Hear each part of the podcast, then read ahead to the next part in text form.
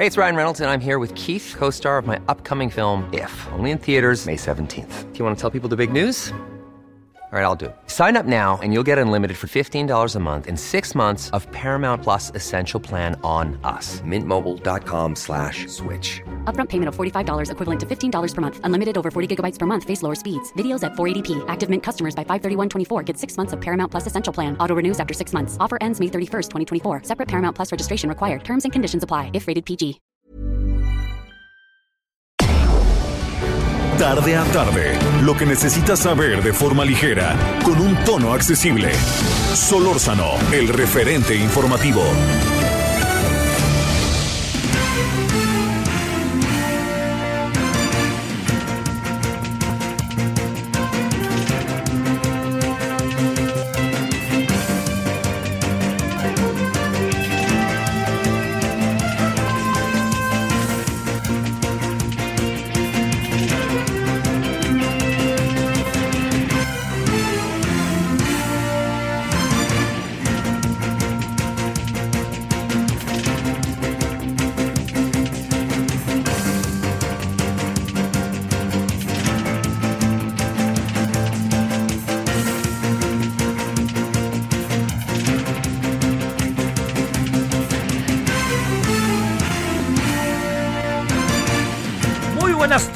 Gracias que nos acompaña. 16 horas con un minuto en la hora del centro. Espero que haya pasado hasta ahora un buen día, ¿no?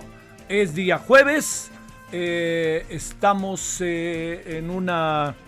Bueno, estamos en un momento particularmente difícil.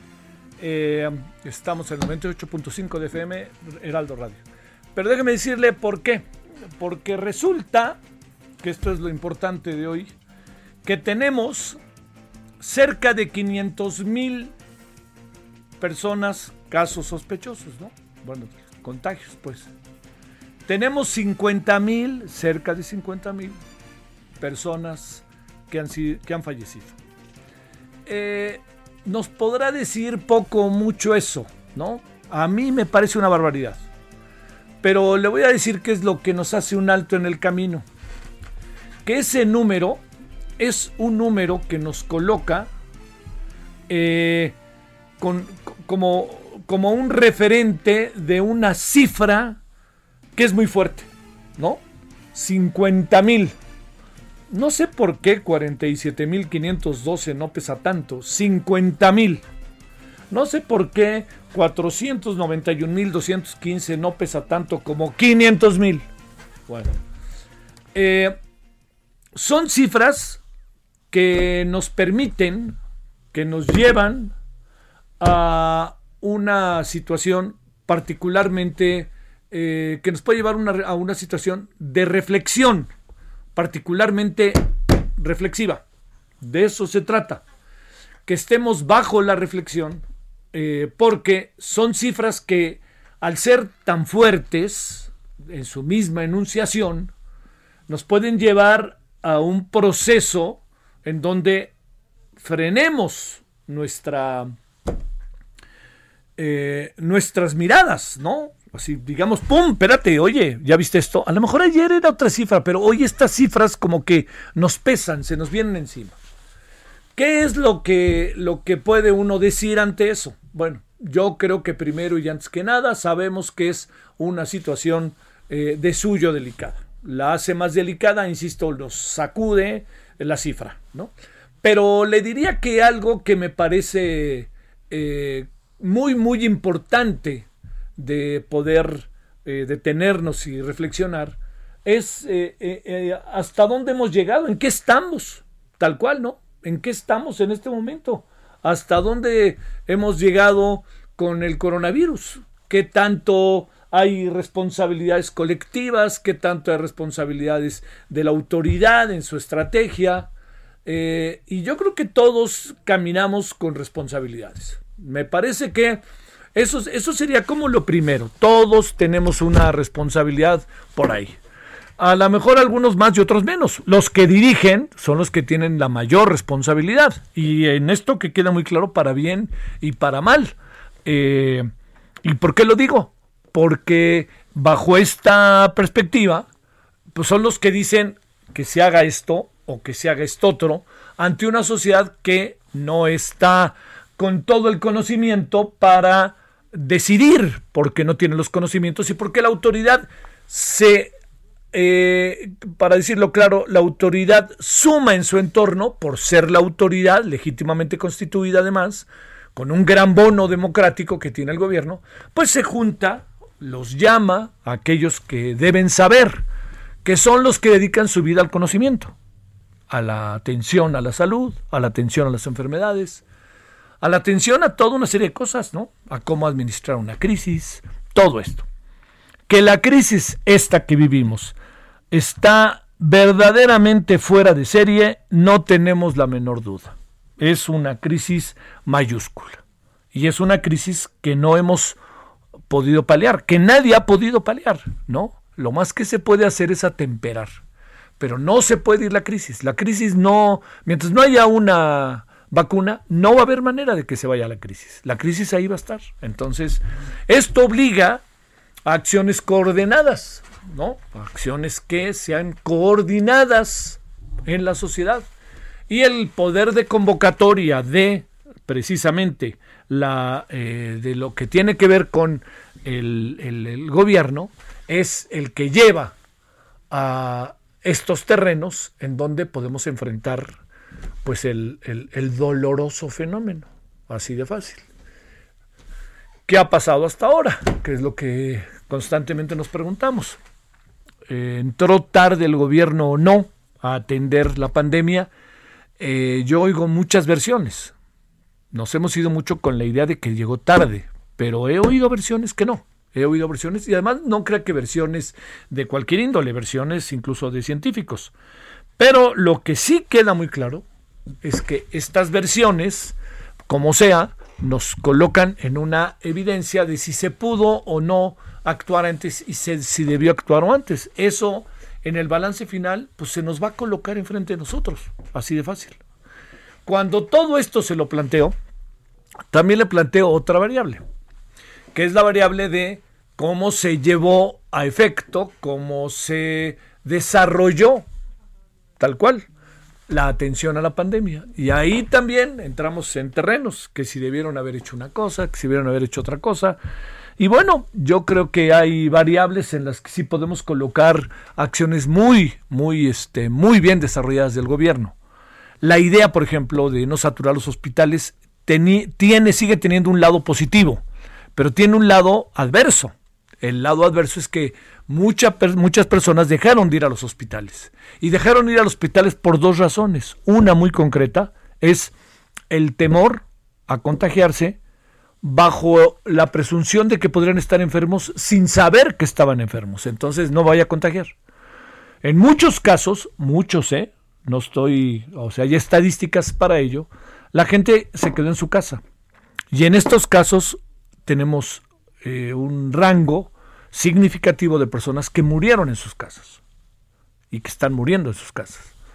Entonces, lo que le digo es que estamos todavía en medio de una situación en la cual no alcanzamos todavía a ver la luz al final del túnel.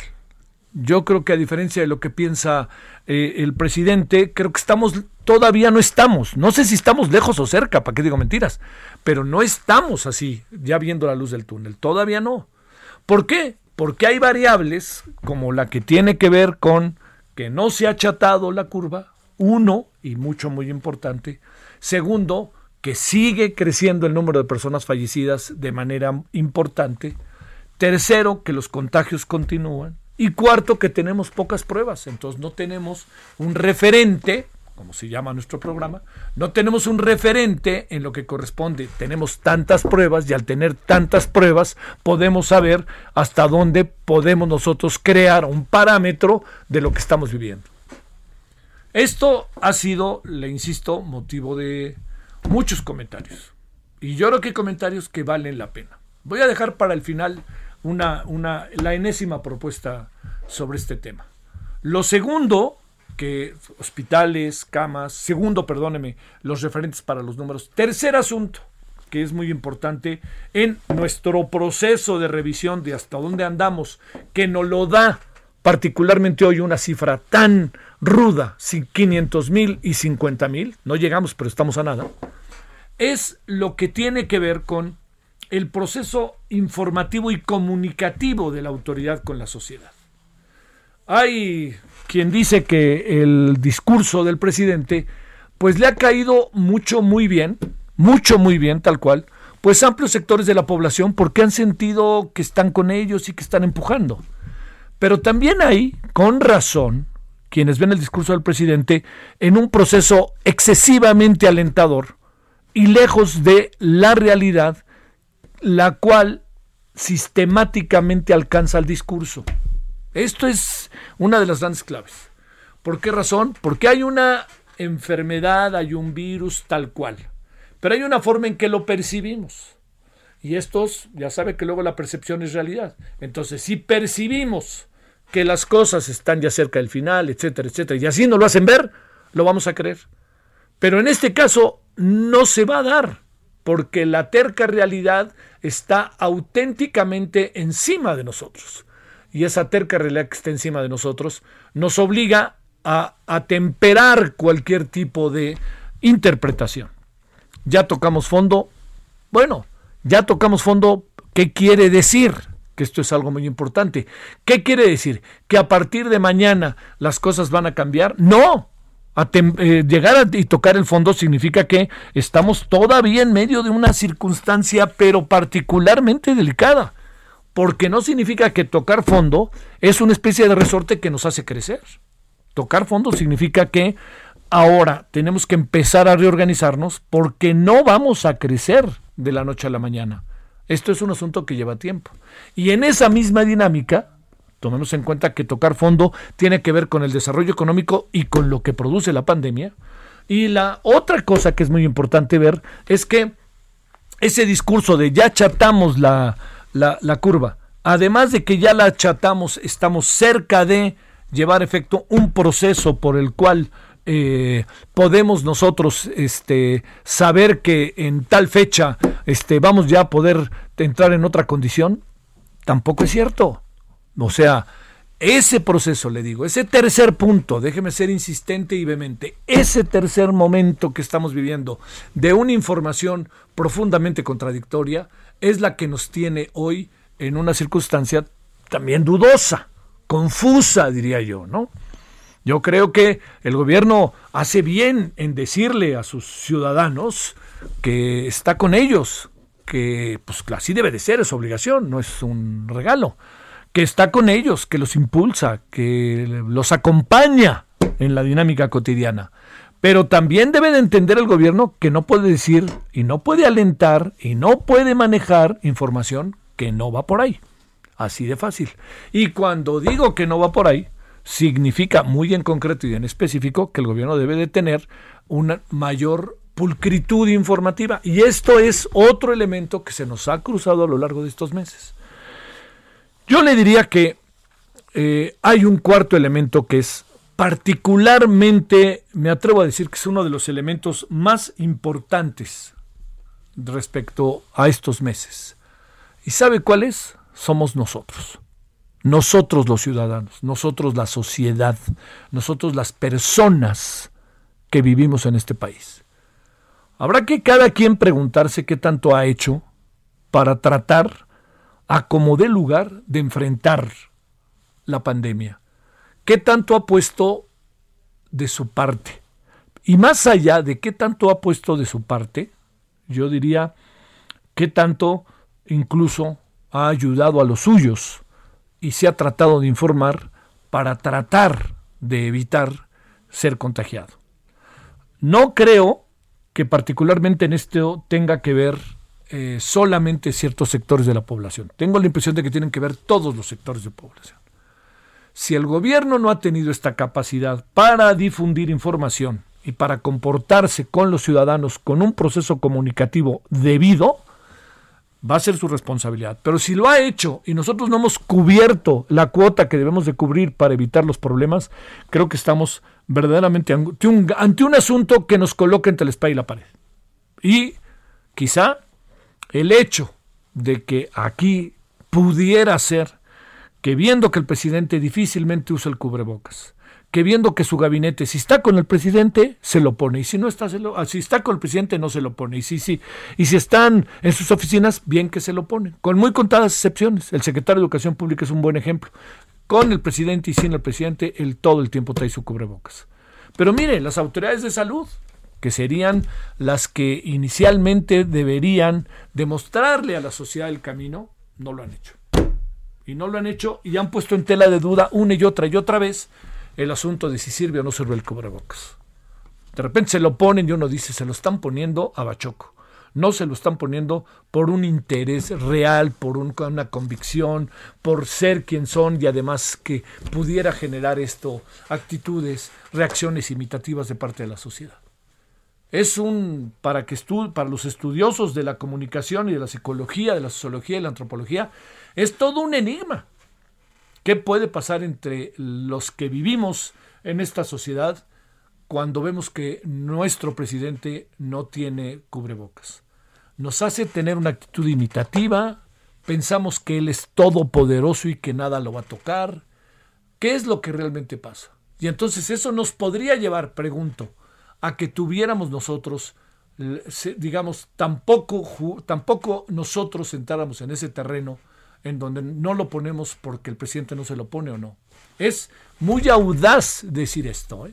así se lo, se lo digo, es muy, muy audaz decir esto, pero cabe, cabe, porque yo no quiero señalar al presidente bajo esta perspectiva por ningún motivo, pero cabe. Por eso digo, sociólogos, antropólogos, eh, comunicadores, psicólogos, pues ténganos a ver si pronto una respuesta, ¿no? Las encuestas, ah, va a llegar el momento en que las encuestas van a decir algo. Las encuestas, para cerrar, sobre el tema, nos están colocando en una tesitura muy delicada, porque el presidente conserva un halo de protección ciudadana impresionante. La gente lo quiere, lo respeta, lo ayuda, está con él. Tiene eh, confianza en él. Pero la política gubernamental en lo que corresponde a la pandemia cada vez coloca al gobierno bajo una circunstancia, se lo digo, bajo una circunstancia verdaderamente eh, cuestionable. El presidente no puede estar el bien, pero los ciudadanos cada vez tenemos una mirada crítica, crítica de la estrategia que se está siguiendo. ¿Usted cree que el gobierno está manejando bien o mal la pandemia? Los porcentajes ya son mal un 55-60%, bien 40%. ¿Usted cree que el presidente tiene el presidente apoya y está y está ahí? Presidente 60%, no 40%. Es una paradoja. La sociedad está con el presidente, pero no está necesariamente con lo que hace el presidente. Es una verdadera paradoja, así se lo digo, verdadera paradoja. Bueno, 500 mil, mejor al revés, 50 mil y 500 mil. 50 mil fallecidos, 500 mil contagiados. Este es un asunto que tenemos que revisar. Y yo cerraría con algo, nada más antes de irnos a un breve resumen, que me parece que, que valdría mucho la pena detenerse, que es el gobierno tiene que escuchar, el gobierno tiene que estar en este momento muy, muy atento de lo que piensan científicos, especialistas, académicos, por favor, legisladores, volteenlo a ver, volteen a ver al gobierno. Gobierno, voltea a ver a nuestros especialistas. No lo dejen de hacer, mutuamente. Los legisladores incluso están en favor de ello. Es un momento particularmente delicado que, que nadie, oiga, para cerrar, ¿eh? nada nos asegura que lo que viene va a ser mejor de lo que vivimos, ¿eh? Nada, ¿eh?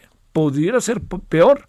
¿Qué tal si le digo que el doctor Raúl Rojas tiene razón y en lugar de 40 mil, 43 mil personas fallecidas como cuando sacó su estudio hace unas semanas, resulta que son 104 mil?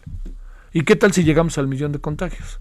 O sea, tenemos que buscar cómo juntar nuestras fuerzas, nuestros conocimientos, nuestras sensibilidades para tratar de poder en este momento salir juntos de la crisis. El gobierno tiene un rasgo distintivo que no necesariamente le ayuda. No escucha. Escucha, se escucha solo a él mismo. Entonces, este es el momento, ¿eh? Este es un momento, yo espero que sea una especie de, de, eh, en inglés se dice break breaking point, ¿no? Es un, un, rompimiento. Este es el, el, momento del rompimiento de lo que llamamos la pandemia. Ojalá así lo vean. Ojalá así lo vean. Bueno, en eso andamos. La verdad que no está. Son cifras horribles, porque al final son cifras que significan personas de carne y hueso y un pedazo de pescuezo, como diría mi señora madre. Bueno, vámonos a las 16 con 20 en la hora del centro a contarle algo de lo que ha pasado. Solórzano, el referente informativo.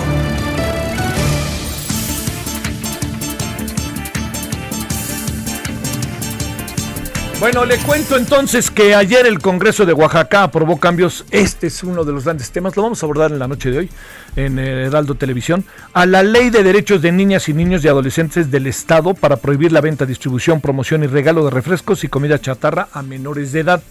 También contempla la prohibición en toda la entidad de máquinas expendedoras que ofrecen productos con alto contenido calórico y también bebidas gaseosas.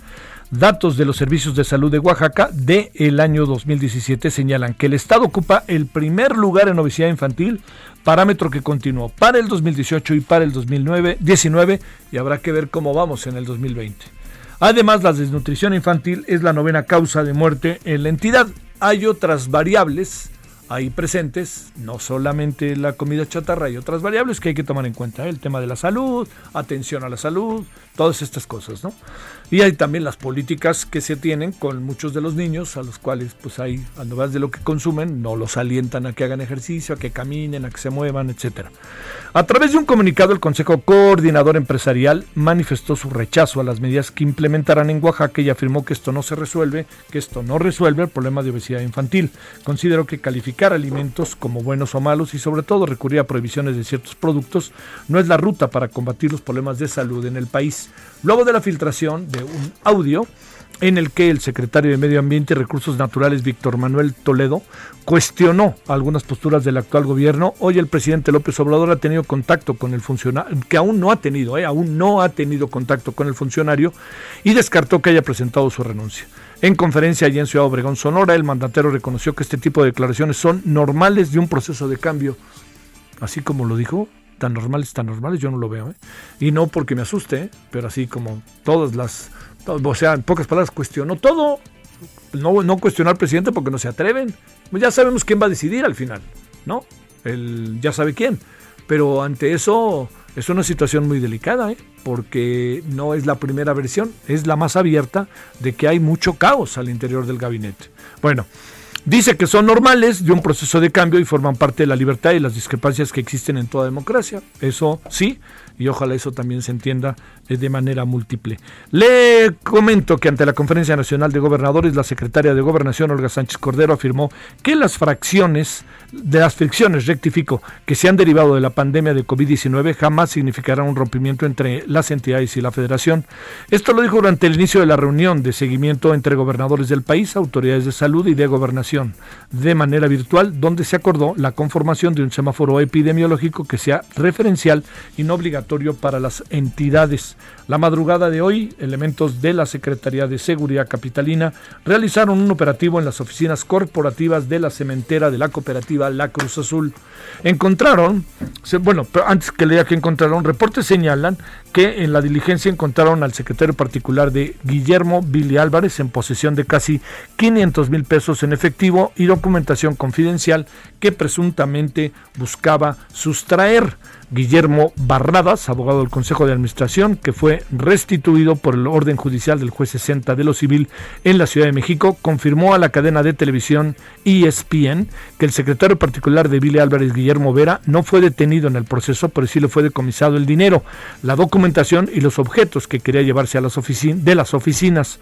El secretario de Educación Pública, le cuento, presentó ayer el calendario para el próximo ciclo escolar. Inicia el 24 de agosto, concluye el 9 de julio, se contempla plan 190 días efectivos de estudio, habrá 5 días de asueto, 2 periodos vacacionales y habrá 8 días del Consejo Técnico y 3 de descarga administrativa, en lo que los estudiantes no tendrán clase.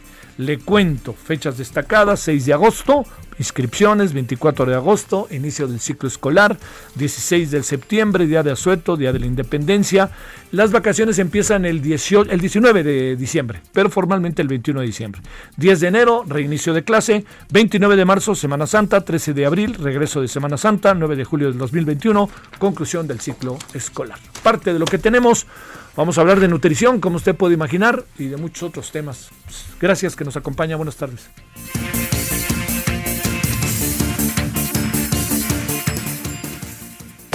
El referente informativo regresa luego de una pausa. Estamos de regreso con el referente informativo.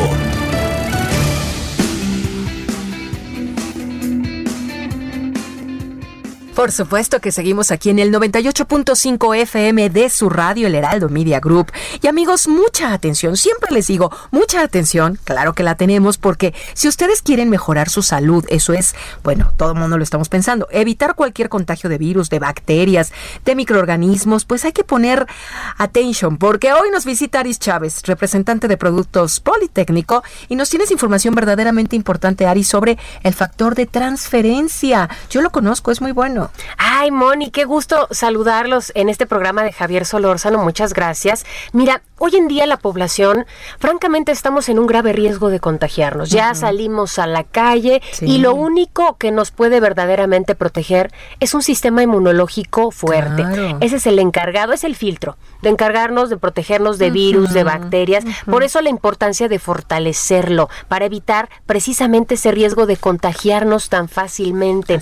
La buena noticia es que científicos del Instituto Politécnico Nacional desarrollan un tratamiento encargado de transferir inmunidad al cuerpo. Es un tratamiento extraordinario que además ha ganado diversos reconocimientos. Diversos reconocimientos a nivel internacional porque logra desde las primeras dosis fortalecer nuestro sistema inmunológico hasta en un 470% y administrado como preventivo en personas sanas y enfermas tiene resultados asombrosos, ya que logramos crear una barrera protectora que vuelve mucho más difícil un contagio. Eso se oye muy bien. ¿Qué enfermedades se pueden tratar con este factor de transferencia? Actualmente, además de ayudarnos a evitar estos contagios que son de suma importancia, también ayudamos a prevenir y tratar enfermedades como diabetes, cáncer, lupus, VIH, herpes zóster, artritis reumatoide, alergias, funciona maravillosamente en alergias, asma, enfermedades biliares y cualquier enfermedad respiratoria, incluyendo influenza, bronquitis y pulmonía. Y es que tomando el factor de transferencia hemos logrado una mejoría de hasta un 90% en todos nuestros pacientes. ¿Y quiénes pueden tomar este factor de transferencia, Aris? Porque ya nos dijiste qué enfermedades y que la verdad son más de, no sé, ¿cuántas? son más de 80 enfermedades prácticamente, sí. ¿Y ahora quiénes la podemos tomar? Esa es la mejor noticia de todas. Puede tomar toda la familia, bebés, personas de la tercera edad y sobre todo de forma segura y sin efectos mm, secundarios. Además, actualmente tratamos a personas con enfermedades crónico-degenerativas con resultados verdaderamente sorprendentes. Así que bueno, pues claro que invitamos al auditorio a que proteja su salud y la de toda su familia tomando el factor de transferencia todos los días, mi querida Moni. Y que es original de científicos egresados del Instituto Politécnico Nacional. Y ahora sí viene lo bueno, Aris, también. Digo, todo está excelente. ¿Qué promoción nos tienes? ¿Dónde podemos conseguir el factor de transferencia? Y aquí te escuchamos para apuntar listas. Traemos hoy un paquete de seis dosis de factor de transferencia para las primeras personas que llamen a un súper descuento. Vayan llamando porque además hay regalitos para todo el auditorio. El número telefónico 55 56 49 44 44. Este paquete de seis dosis de factor de transferencia únicamente usted va a pagar 1.800 pesos. Pero si es de las primeras personas en comunicarse, le vamos a duplicar el tratamiento, es decir, va a recibir otras seis dosis adicionales sin ningún costo. Ok, entonces... El teléfono 55 56 49 44 44. ¿Qué nos llevamos además? Van a llevarse además de estas 12 tomas en las que únicamente van a pagar 1.800 pesos y que solo van a pagar las 6 dosis en realidad, el doble y además para que usted quede completamente protegido, una careta de máxima protección, una mascarilla N95 de grado hospitalario y un gel antibacterial con 70% de alcohol que es aprobado por la FDA. Todo este paquete únicamente pagando 1.800 pesos. Tenemos envíos a toda la República, facilidades de pago y lo único que tiene que hacer es llamar. Ahí le va el número telefónico despacito. 55 56 49 44 44. 55 56 49 44 44. Muy fácil y muy exquisito porque saben que si en este momento marcamos, tenemos esta gran promoción y además esos regalitos que no están de más para protegernos, Aris. Definitivamente son artículos que estamos utilizando todos los días y estos tienen una calidad y una garantía inigualable. Así que llame 55 56 49 44 44. Gracias, Aris. Gracias a ti. Continuamos con el referente informativo y Javier Solórzano. Solórzano, el referente informativo.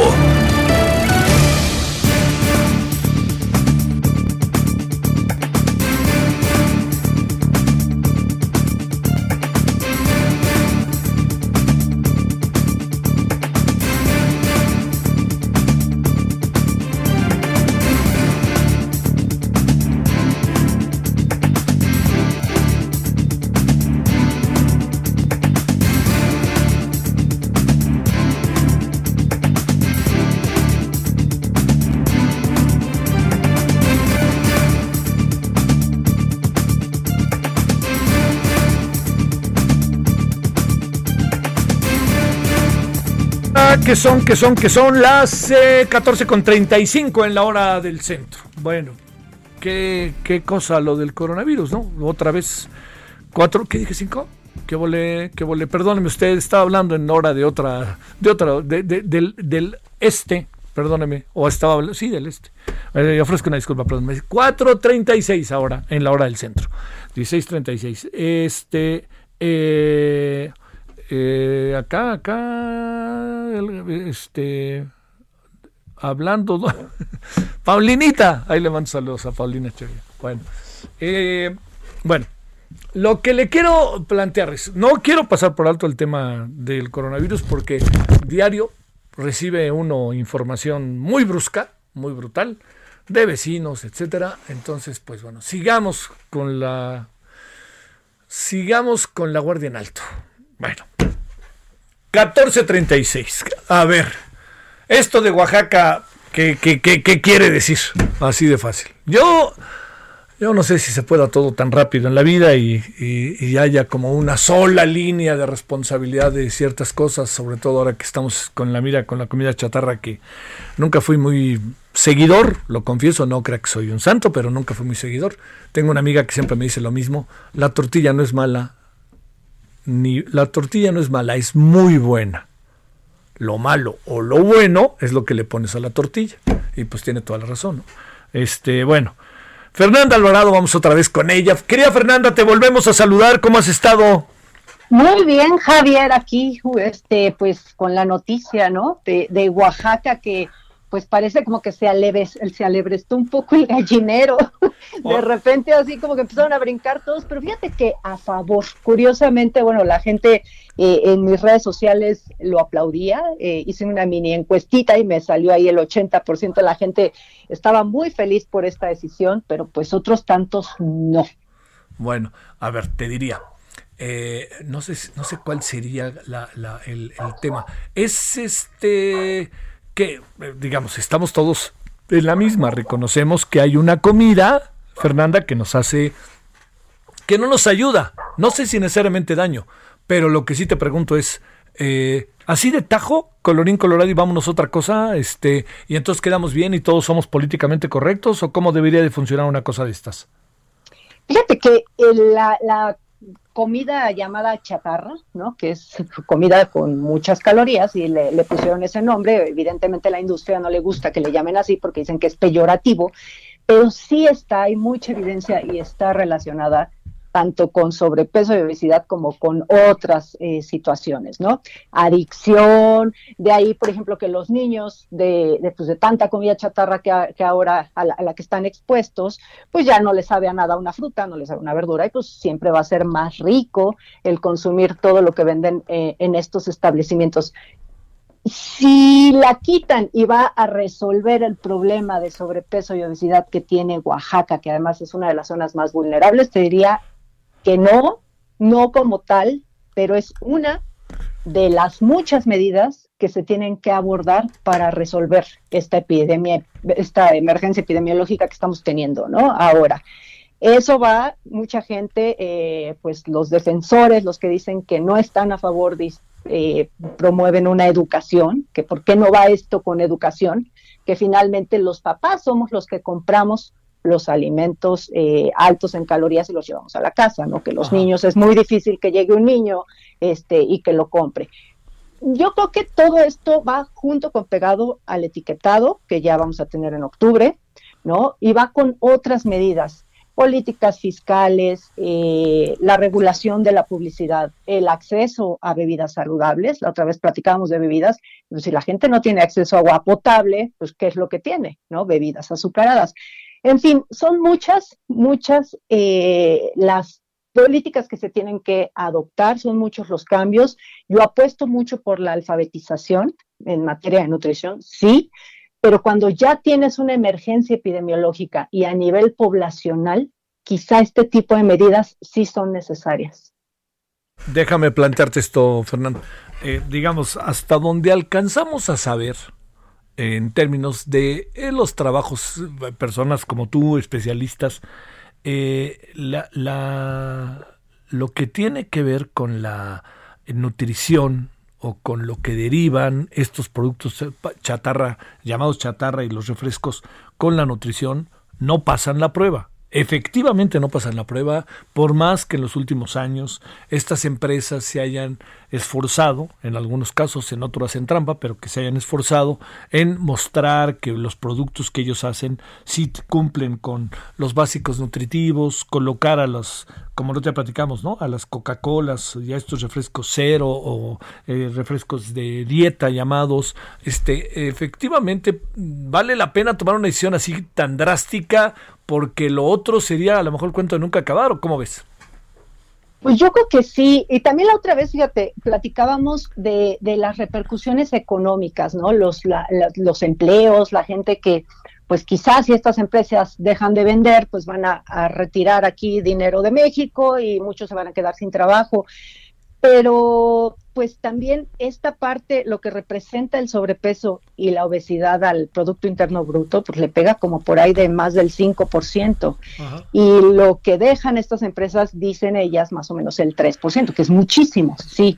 Pero si pones en una balanza, yo creo que vamos a salir favorecidos eh, con estas medidas. Obviamente, y te repito, no es la única, tiene que haber una educación, tiene que la gente entender, o sea, le tienes que decir de raíz por qué no está, pero cuando ya están viendo, eh, por ejemplo, que el 14% de los niños en Oaxaca tiene obesidad, eso es muchísimo, o sea, las consecuencias que vamos a tener ahorita de tantos niños eh, y adolescentes enfermos, porque la obesidad es una enfermedad, pues va a traer consecuencias económicas, sociales y de muchos otros tipos más fuertes que lo que pueda representar la economía, ¿no? En, el sentido de que se pierdan empleos y, y demás, que es también mucho lo que, lo que se discute. Se discute eso y se discute la parte de la educación, de por qué no mejor enseñar a la población.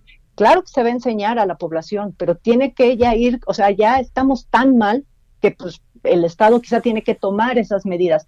A mí no me gusta la prohibición. Yo fui de las que siempre decía, si quieres comer más, pues muévete más y todo está en el equilibrio y somos lo que comemos versus lo que nos movemos. Pero yo creo que hoy a estas alturas, como lo enfermo que estamos como país con tanto sobrepeso, ya no aplica eso. Oye, a ver, eh, sí que es muy importante esto que ahorita nos dices, ¿eh? la verdad que esto es un asunto, esto, esta parte final es como estamos, este, pues qué medidas tomamos, ¿no? Si no metes el acelerador, ¿cuándo? Déjame plantearte lo siguiente, digamos, el estereotipo, no sé si, no sé si, si tenga un valor, pero es un estereotipo de cómo cuando uno es chico, a mí me pasó, tengo muchos más años que tú y no lo digo este como para para para como distanciar quizás los gustos porque a lo mejor es lo mismo, pero yo recuerdo que cuando acabas de comer hay dulce, hay postre. Cuando eras chico les doy 20 centavos y vayan a la esquina a comprarse un dulce. O sea, con otro tipo de dieta, ¿eh? Yo sí realmente tuve otro tipo de dieta en casa, como toda mi generación, la verdad, ¿eh? Pero lo que me pregunto es, eh, hay factores, además de lo que se conoce como golosinas, que incluso ustedes ahora los nutriólogos lo usan mucho, este, el, el, término golosina, que al fin y al cabo es como un descanso o algo así, un dulce, que era lo que nos daban cuando estábamos chicos, las golosinas, ya, ya no cabe en la dieta, tendríamos que cambiarlo, eso que es el concepto de que hay dulce, y entonces por eso nos presumo yo, nos gusta quizás la chatarra y por eso quizás nos gusta la Coca-Cola o el refresco que cada quien quiera. No, yo, yo así prohibitivo ya nunca más, pues obviamente no, la cosa, y bien lo dijiste, cambió el entorno muchísimo. Eh, pues cuando eras niño, y yo también, ¿eh? cuando era niña, pues no existían de entrada eh, pues estos clubes de precio, ¿no? Donde vas y compras cajas como si en tu casa fueras a tener una tiendita. Sí, claro. Entonces, nosotros comemos lo que tenemos a disposición. Si tú tienes en tu casa una caja enorme de galletas, te aseguro que te dura el mismo tiempo que una caja mediana de galletas. Entonces ya es como la accesibilidad este, a la que tenemos a este tipo de golosinas, ¿no? Que, que también cambiaron muchísimo. Eh, antes eran unas golosinas muy distintas a las de ahora y, y lo platicábamos la vez pasada, ¿no? Este cambio de pasar de, de, azúcar de caña a jarabe de maíz de alta fructosa. Entonces, se modificaron desde el entorno social, ¿no? Antes estaban las tienditas pequeñas y ahora vemos mini supers en cada esquina. Entonces tenemos ya eh, pues un ambiente, e, eso determinan eh, el, como ambiente obesogénico, el tener tanta accesibilidad. Entonces, no es que esté prohibido, obviamente pues yo siempre le digo a las mamás, a tu hijo, lo, esa es otra, ¿no? Del que están diciendo que lo prohibido es lo deseado, en efecto, pero cuando tú eh, en tu casa no tienes en mayoreo este tipo de productos, pues no los vas a consumir en mayoreo. Si vas a una fiesta y te comes esas galletas, no pasa nada. Un fin de semana, este, que vayas y te compren en la tiendita o en el supermercado, no pasa nada. La cosa es que ya pues se forman parte de nuestra dieta habitual. Todos los días los niños y las niñas están expuestos a estos productos. Más del 80% de los niños consume más azúcar de la que la Organización Mundial de la Salud eh, marca como máximo sugerido y menos del 50% de los niños en este país consume verduras, frutas y leguminosas. Bueno, verduras estamos en el 20%, imagínate. O sea, no ya, ya como que cambiamos. Cuando éramos chiquitos era al revés. Quizá consumías 20% de golosinas, pero el 80% era tu dieta, pues tortillas, frijoles, carne, arroz, lo que había, ¿no? Y ahora estamos al revés. Es, eh, ¿Qué otros factores en este asunto que tienen que ver con lo que estamos discutiendo, qué otros factores son los que eh, concentran la obesidad, la mala alimentación? ¿Es único y exclusivo o centralmente la comida llamada chatarra o hay algo más por ahí? No, también el sedentarismo, ¿no? Yo creo que la urbanización, pues ya estamos más, este, ya, ya la urbanización pues ha crecido. También antes las mamás eran las que cocinaban y estaban en la casa, ¿no? Cociendo ahí, poniendo los frijoles en la olla.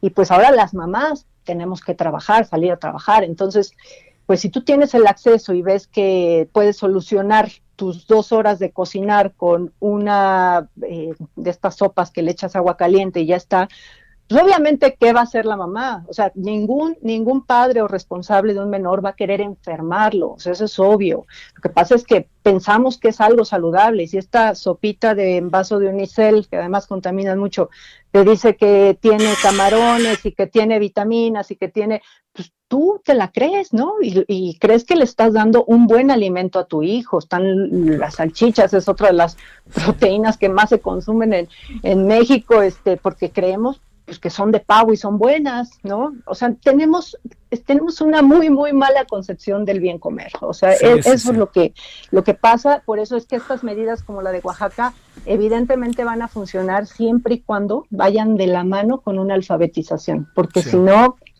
pues nada más es prohibir y, en efecto se va a volver deseado, como dicen, y por ahí dicen que hasta va a haber como dealers, ¿no? De, churritos en la escuela y cosas así. Pero pues son sedentarismo, urbanización y, pues esta accesibilidad a la que a la que estamos más expuestos. Oye, eh, ¿ves toda una tendencia que en todo el país pase lo mismo? Pues como van las cosas, tal vez, ¿eh? O sea, lo del etiquetado, tú no sabes cuántos años ya llevan ahí eh, atrás, querían meterlo desde hace muchos años y siempre ponían el freno. Y este gobierno parece que está este, dando luz verde a muchas políticas en materia de salud pública, cosa que pues, yo sí agradezco, porque pues ya empezamos y vamos a ver cambios. Eh, me platicaba eh, el director de, de investigación del Instituto Nacional de Salud Pública que están midiendo absolutamente todo lo que se está haciendo ahorita y pues vamos a tener evidencia, o sea, se va a mostrar que el cambio que, que, estamos teniendo, del que muchos están enojados, como el etiquetado y como esto de Oaxaca, pues va a mostrar cambios positivos, ¿no? Como lo ha hecho el, el impuesto al refresco, que, que si bien eh, fue un cambio mínimo porque no le subieron tanto eh, el porcentaje al impuesto, pero este, pero pues tuvo un, un y está teniendo resultados positivos. Entonces, vamos a ver qué pasa. Yo creo que puede haber una mediación ahí entre, entre la industria, si se ponen las pilas, reformular lo que platicábamos la otra vez y pues ver de qué manera y, y de la mano pues podemos este, cambiar esto, ¿no? Ves ya ahora ves unos paquetes enormes, o sea, antes ibas por un chocolate y era una barrita de chocolate, ahora vas al super y te venden las tres barritas en un paquete. Entonces, Oye, y agrégale lo tentador que es, ¿no?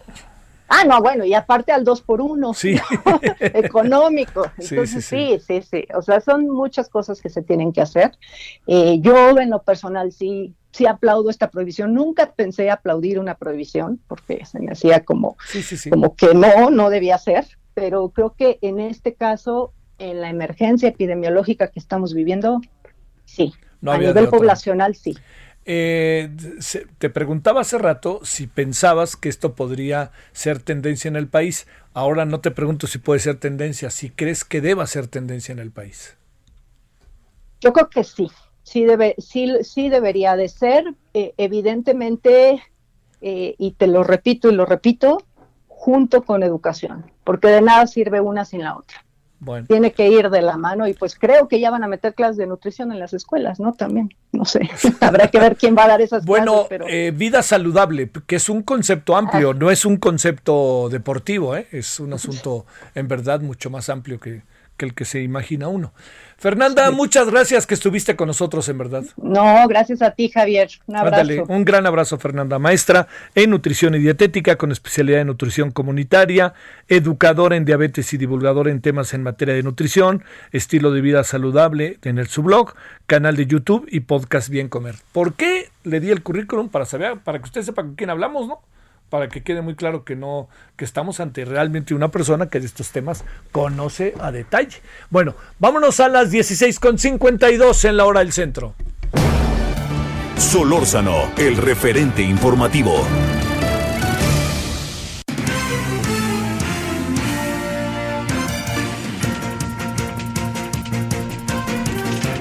¿Qué, ¿Qué, cosa, ¿no? Hoy en la noche vamos a abordar también el tema con más, con más este, más a detalle, ¿no? Porque va a ser nuestro tema de la mesa de la noche. Pero yo creo que es importante, ¿eh? como sea, a ver qué va a pasar. Le pregunto a usted, digo, si usted es mayor, pues sabrá cómo a lo mejor tener esos, esos pros contras, ¿no? De la de lo que tiene que ver con la alimentación, ¿no? Uno va aprendiendo también, ¿no? Uno de repente este, dice, no, esto no me conviene, esto sí me conviene. Bueno, pues este, yo lo que sí les digo es que tenemos que ser muy, muy cuidadosos y también entender que las cosas han evolucionado y que cierto tipo de alimentación no hay duda que nos hace daño. A ver qué pasa en todo el país, ¿eh? después de Oaxaca. Bueno, vámonos con Misael. Mi querido Misael Zavala, ¿dónde andas? Javier, pues eh, en el Senado de la República hoy se instaló formalmente una comisión especial que pondrá lupa y comenzó a dar seguimiento a los casos de feminicidios de niñas y adolescentes en el país. A través eh, de una sesión, la presidenta del Senado, Mónica Fernández Balboa, sostuvo que el objetivo de esta comisión especial es revisar normas, programas y protocolos de actuación desde una perspectiva de género para garantizar el derecho, el derecho de niñas y adolescentes.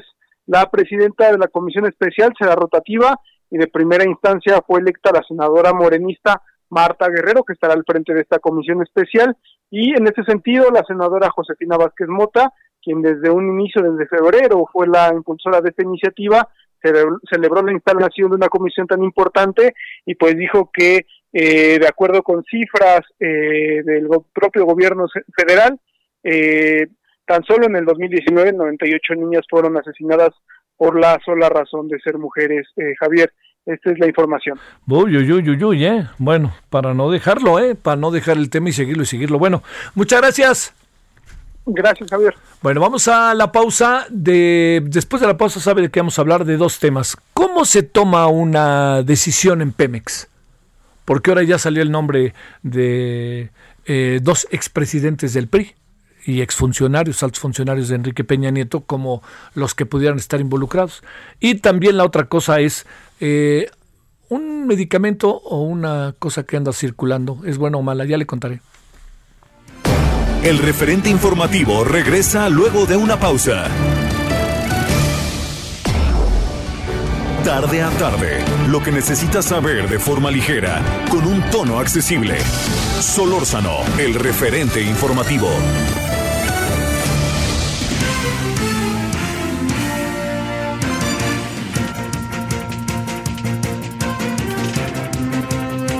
A las 17 horas en la hora del centro. Entramos a la segunda hora de la emisión de este día. Mire, hay, hay eh, al rato hablaremos de ello, ¿no? Pero lo voy adelantando. Hay una, el, llamado dióxido de cloro. No sé si ha oído hablar de ello. Al ratito vamos a hablar de ello, pero lo quiero adelantar. El dióxido de cloro es eh, algo que se está usando cada vez más. Y hay dos versiones sobre el tema. Uno que sí funciona. Quienes lo usan para el coronavirus, creo que está comprobado que no funciona. Pero para otro tipo de padecimientos sí funciona. Eso es lo que dicen, ¿eh? Es lo que dicen. Y hay gente que dice que no sirve de nada. ¿No? Bueno, al ratito hablaremos de ello, pero sí le cuento algo que es importante. Yo, ahora sí que yo, yo, yo, perdóname, primera persona, he escuchado testimonios de doctores de muy respetable nivel, de respetable currículum, que dicen que para ciertos padecimientos sí funcionan. Entonces ahí también hay una duda. Si el dióxido de cloro, que dicen que es peligroso y no debe ser consumido, que quede claro, contra el COVID-19, dice la Organización Panamericana de la Salud que no sirve. No ha dicho que, que no sirva para otra cosa. Eso es ahí lo que a lo mejor le pediríamos a la OPS que nos diga. Pero le voy a decir qué es lo que me llama la atención. Que hay una corriente de opinión entre lo que se conoce como la medicina alternativa, que dicen que la campaña en contra del dióxido de cloro viene pues de los laboratorios, porque esto cuesta casi nada, ¿eh? y cumple funciones que a lo mejor un medicamento con doble o triple del costo podrían estar este, funcionando. Bueno, al ratito, si le parece, ¿no? Esto se lo, esto se lo dije, se lo dije para que usted no, no, le cambiara, ¿no? Y ahí estuviera con nosotros. Bueno, vámonos a las 17 con 12 en la hora del centro. Solórzano, el referente informativo. Como dicen, Pemex otra vez. Bueno, Fluvio Ruiz, especialista en temas energéticos. Querido Fluvio, te saludo con gusto. ¿Cómo has estado? Muy bien, mi querido Javier aquí ya empezando la temporada Gladiadores 2020 o como se llame, Guardianes.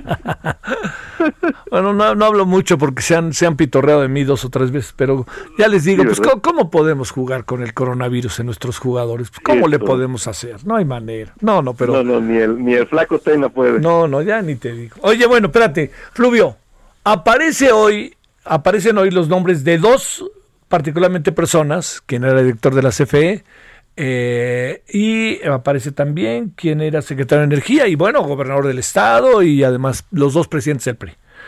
ellos dos aparecen en la bajo la presunción de que el señor Lozoya ya habría hablado de ellos porque las decisiones se tomaron en el Consejo de Pemex y serían corresponsables. A ver, ¿cómo funciona eso del Consejo de Pemex, querido Fluvio? ¿Así funciona y entonces todos son corresponsables de las decisiones? ¿O, cómo es eso? Mira, aquí es, es interesante porque los dos casos con los cuales se ha asociado a Emilio Lozoya en realidad ocurrieron con legislaciones muy diferentes. En el primer caso, y a mí me tocó ser consejero en ese momento, eran nitrogenados, el Consejo de Administración no tenía facultades sobre las filiales y recordemos que la compra de agronitrogenados se decidió en dos filiales de PMI que a su vez es filial de Pemex. Por eso en ese caso al Consejo solo se informó de algo que ya se había decidido con antelación y de hecho al día siguiente del anuncio eh, de que se hizo en el Consejo de Administración de esta operación de compra, se formalizó el contrato. Evidentemente ninguna compra de esta naturaleza se decide y se realiza en 24 horas, ¿no? Entonces, e, esa era la legislación vigente que además contenía un capítulo, la ley de Pemex, recordemos que estaba vigente en 2013, se había aprobado en 2008 como parte de la reforma energética de ese año. Y de hecho, en la iniciativa, a la iniciativa original que envió el entonces presidente Felipe Calderón, en el Senado se le agregó un capítulo que mandataba a Pemex a apoyar a la industria de los fertilizantes. Es decir, eh, en la prensa se ha comentado mucho que esta compra venía del Pacto por México, en realidad venía de una obligación de ley contenida en la ley de Pemex eh, vigente en ese momento. Eh, y en el caso de Fertinal, ahí sí el Consejo de Administración sí tenía las facultades para aprobar o no eh, la, adquisición de este otro grupo. Y tan es así que se sabe, algo público, que Carlos Elizondo Mayer Serra, en ese momento consejero independiente de Pemex, votó en contra de, esta adquisición, por ejemplo, creo que fue el único voto en contra, porque ahí sí el, Consejo de Administración tenía esas facultades. Ha habido una evolución en cuanto a las facultades del Consejo y también ha habido una precisión de las mismas. Por coincidencia o no, en la misma sesión en la que se informó de la compra de agronitrogenados, se aprobaron apenas, fíjate, era diciembre de 2013, prácticamente cinco años después de aprobada la ley de Pemex vigente en ese momento, que el Consejo finalmente aprobó lineamientos para definir qué era estratégico y qué no, ¿no? Porque eh, tal vez recordarás el caso que también me tocó a mí vivir como consejero de la duplicación de la presencia accionaria de Pemex en Repsol. Sí, claro. Que fue una decisión unilateral de eh, el entonces director de, Petróleos Mexicanos, argumentando que no era estratégico. Y los consejeros nos enteramos por la prensa que de repente Pemex, de, de tener eh, menos de 5%, tenía casi 10% de las acciones de Repsol. ¿no? Es decir, compra que por cierto también se hizo a través de una filial de, de, PMI, en este caso PMI España. ¿no? Entonces, eh, porque había una ambigüedad en la ley. La ley solamente decía que el, el Consejo era responsable de la conducción estratégica de la empresa y de aprobar proyectos estratégicos, pero en ningún lado se definía qué eran esos proyectos estratégicos. ¿no? Entonces fue hasta esa sesión en, en lo que se decidió. ¿Qué hay de fondo de todo esto? Mira, tal vez paradójicamente, lo que está detrás es la falta de autonomía presupuestal de, y de gestión de petróleos mexicanos. ¿Por qué Pemex durante años ha recurrido, porque lo sigue haciendo, este, a este tipo de vehículos financieros que son en realidad las filiales de PMI? Son empresas de papel, ¿no? la, la única, prácticamente la única real empresa eh, es PMI como tal, ¿no? Pero tiene muchas filiales que se han usado como vehículos financieros en el caso de nitrogenados, en la adquisición de los astilleros, en la alianza de con eh, Mexiquén para, construir PMB, incluso en aquel caso que terminó en un gran pleito, la alianza con Impulsora Jalisco para eh, eh, tener una compañía de lubricantes, pues porque como no tiene autonomía de gestión, sí, este tipo de negocios, con, con, sobre todo con actores privados, pues quedan sujetos a una regulación eh, muy asimétrica entre Pemex y sus socios y si el negocio es bueno, Pemex no puede seguir a su socio y, y, eventualmente se va diluyendo porque, por ejemplo, todas las utilidades que pudiera generar, pues se tienen que ir al balance general de Pemex, que hace muchos años que no es un muy buen balance, ¿no? Sí, Entonces, claro. terminan en la tesorería, terminan en la China, se terminan diluyendo y la presencia de Pemex también. Entonces, creo que lo que hay en el fondo es esta necesidad de que Pemex cuente, por un lado, con autonomía de gestión y presupuestal y con otro, con mecanismos adecuados de transparencia y de rendición de cuentas, porque incluso en, en la ley vigente, pues no, conforme a la ley vigente, hay elementos que se pensaron para esta rendición de cuentas, este control de Pemex, que ni siquiera se han cumplido y nadie los extraña, porque está la sobreregulación de Pemex, que por ejemplo un comisario que desde 2014 tuvo que haber sido nombrado a propuesta del Colegio de Contadores y otras organizaciones gremiales, pues nunca se ha nombrado. Uf. Y a nadie le importa porque Claro, hay, sí. es uno entre tantos comisarios, ¿no? Creo que el esquema eh, que se le ha dado a Pemex en ese terreno, eh, pues claramente no ha sido adecuado, como se muestra en estos casos que, insisto, fueron hechos con legislaciones completamente diferentes. O sea, sin, sin digamos, entendiendo que, que hay, este, Fluvio, que hay, que, que- hay como una circunstancia, como que hay un, un, un entorno también muy, muy de señalar y de especular, eh, ¿podrían tener una corresponsabilidad en su decisión personajes como los que te referí, Pedro Joaquín, como el, el que era director de la CFE, podrían tenerlo, podrían tener todos los consejeros de Pemex en un momento dado una corresponsabilidad en su- las decisiones para hablar de agroindustriales. Agro- Sí, agronitrogenados. habría que diferenciar eh, es- esa responsabilidad fuera y dentro del proceso formal de toma de decisión. ¿no? Por ejemplo, te puedo decir, eh, más allá de que esta decisión de compra se tomó en dos filiales de, de PMI, pues esa decisión de compra se tomó, o el precio de esa decisión de, eh, en el que se evaluó la, la compra de nitrogenados, se basó en algo de lo que, por cierto, se habla muy poquito, que es el avalúo del INDAVI, ¿no? Del Instituto de Avalúos de Bienes Nacionales.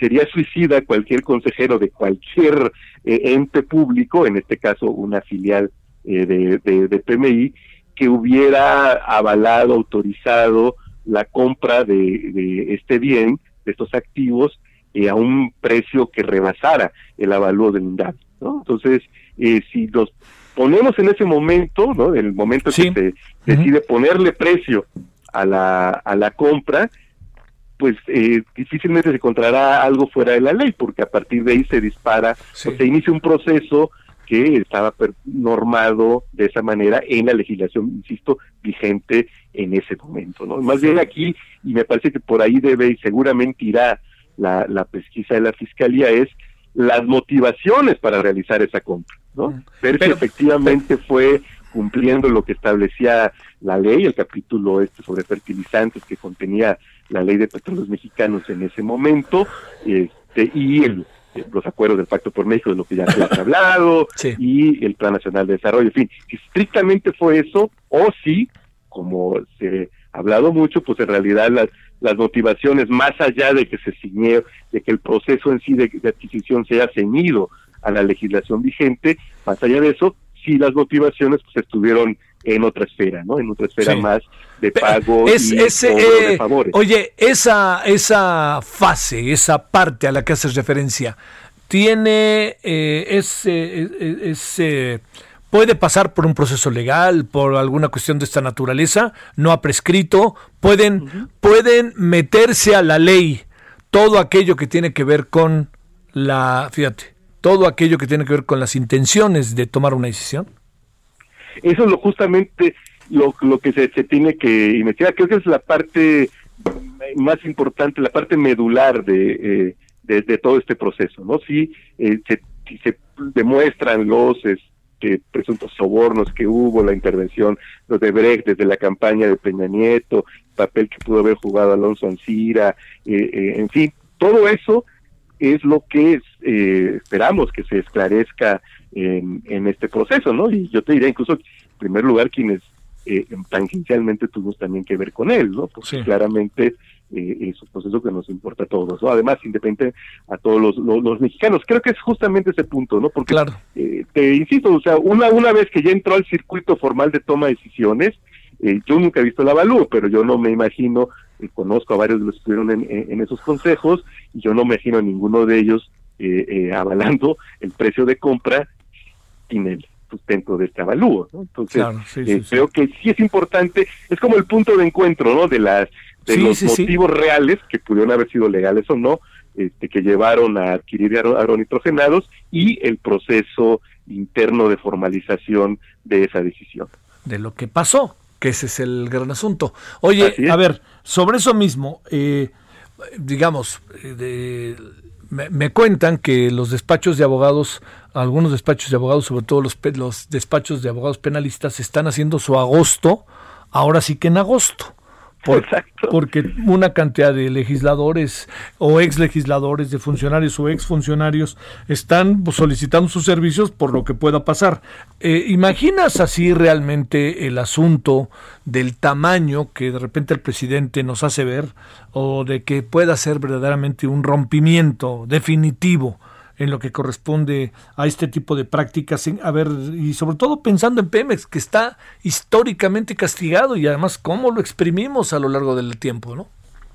Sí, claro, mira, yo eh, creo que eh, al final del día la expectativa más alta que nos podemos hacer es que pueda desmenuzarse eh, pues todo el modus operandi, todo un sistema que pudiera haberse construido eh, para beneficiarse de puestos y de bienes públicos. ¿no? Creo que eh, podría convertirse, y uso el, este, tiempo verbal con toda intención, porque no lo sabemos, ¿no? Pero sí, sí podría este, convertirse en una disección y en un gran juicio de sobre el régimen eh, sobre el viejo régimen para decirlo de alguna manera no este, más allá de las responsabilidades penales que tendrían que fincarse a quien haya incurrido eh, en violaciones o en delitos no este pero sí podría es, es una de las expectativas que creo que, que existen que están en el aire que pudiera terminar siendo el gran juicio no me atrevería a decir al nivel de la operación Manos Limpias en Italia claro, o, Lavallato en, en, Brasil, ¿no? Pero, pero sí podría poner eh, en, tela de, de, juicio o en juicio, dice llanamente, el funcionamiento de, que durante décadas tuvo y que, como bien dices, eh, eh, pues en Pemex tuvo a uno de los principales y ahora sí que oscuros objetos del deseo, claro. la, por la cantidad de eh, dinero que se maneja en el sector petrolero. Es evidente, es evidente, Fluvio, que, que digamos, no hemos visto nada, ¿no? Es eh, y, es evidente que la impresión que uno acaba teniendo es que uno, más allá de la expectativa, por lo que se está planteando, pues, vamos a ver muchas cosas. Ahora, de repente da la impresión de que el, que el tema se desinfla, no sé si tenga que ver un poco con una intencionalidad política de cuando sea el momento indicado echarlo a volar, o si se infla porque a lo mejor da, pero no da la gran expectativa que se ha creado, ¿no? Sí, en, en, en, efecto, eh, sí. Eh, ah, justo hace unos días veía yo eh, todo el tiempo que tomó procesar a los grandes capos de la mafia en Estados Unidos, por ejemplo. Sí, sí, sí. Entonces de repente parecía que los 30 los habían desmantelado y de repente por servicios en la Segunda Guerra Mundial que sale el libre Lucky Luciano, en fin, ¿no? Este, y, el, bueno, y muchos de esos capos murieron en su casa de, causas naturales, ¿no? Al final del, de, cuentas. Y fue un proceso que si se ve en perspectiva histórica, pues duró al menos 20 años, ¿no? Entonces creo, eh, ¿quién lo, lo, lo señalas? Porque justamente porque hay una gran imbricación con el funcionamiento político del de, eh, sistema mexicano durante muchos años, justamente está sujeto a esos vaivenes, ¿no? Creo que sería muy ingenuo pensar ya a esas alturas del partido y visto cómo se ha desarrollado el, proceso electoral de Pemex, que estamos ante un caso judicial y ya, ¿no? Este, creo que eso sería eh, eh, muy ingenuo, ¿no? Es que claramente sí hay una un origen y muchos esperamos que, que haya se dirima eh, en lo judicial en ese ámbito, pero